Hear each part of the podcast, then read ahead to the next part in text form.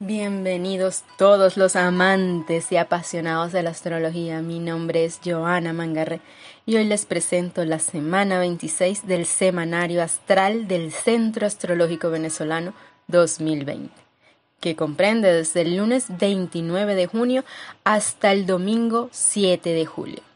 E iniciamos la semana el lunes 29 con el ingreso de la luna en el signo de Escorpio a las 6:48 pm hora de Venezuela y hay que tener cuidado con esta energía ya que suele enardecer los ánimos e incrementar las peleas. Considerando que Mercurio está retrógrado, pues hay que tener cuidado con generar conflictos con algo mal interpretado o mal dicho.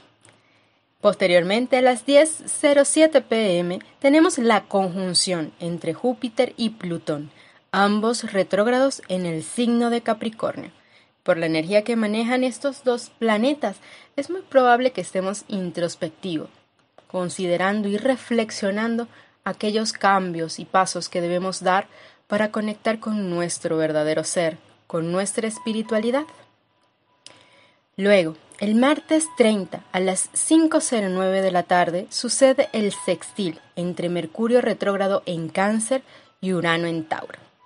Y este va a ser un día para nada rutinario, donde puedes tener ideas un tanto extrañas, innovadoras, insólitas.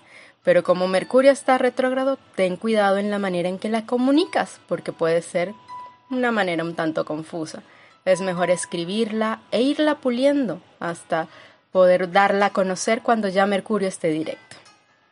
Luego, a las 10 y 20 de la noche ocurre la conjunción entre el Sol y Mercurio retrógrado en el signo de cáncer.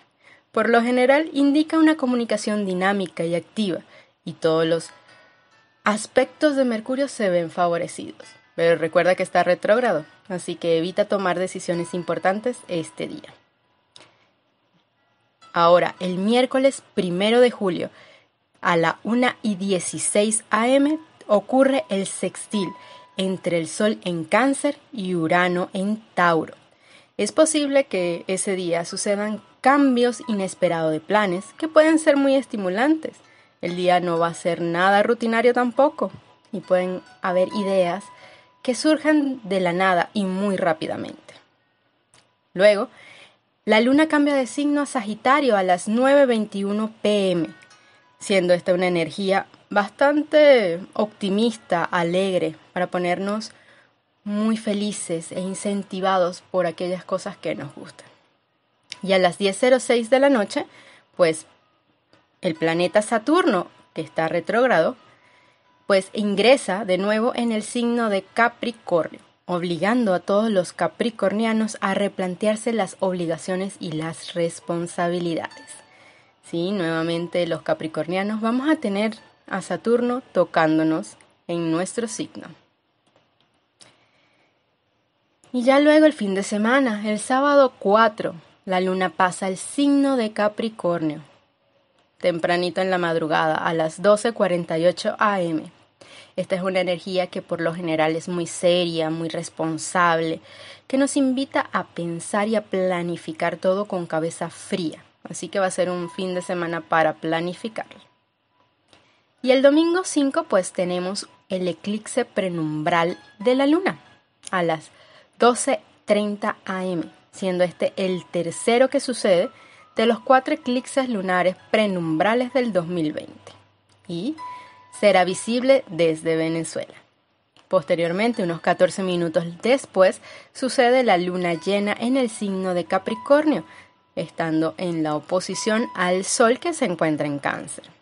Este es un buen momento, como toda luna llena, para nuestra intuición, para hacer cosas o fomentar nuestra intuición con ciertas actividades, meditaciones, incluso, ¿por qué no?, peticiones y conectar con tu ser.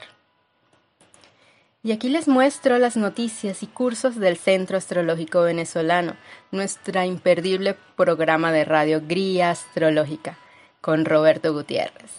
Luego tenemos un café astrológico online el día sábado 4 de julio a las 11 a.m. con Rocco Remo para ver los efectos de Mercurio retrógrado en los signos del zodíaco. Y ya sabes, si estás interesado en cualquiera de nuestros cursos online, puedes comunicarte con Roberto Gutiérrez al correo robertoastroboy.gmail.com para más información. Y esto ha sido todo, amigos. Espero haya sido de su agrado y una información útil para planificarse su semana. Me despido, como siempre, llena de alegría por compartir con ustedes esta información astrológica. Mi nombre es Joana Mangarre y puedes seguirme en mis redes sociales como Ser Autoconsciente. Bye bye.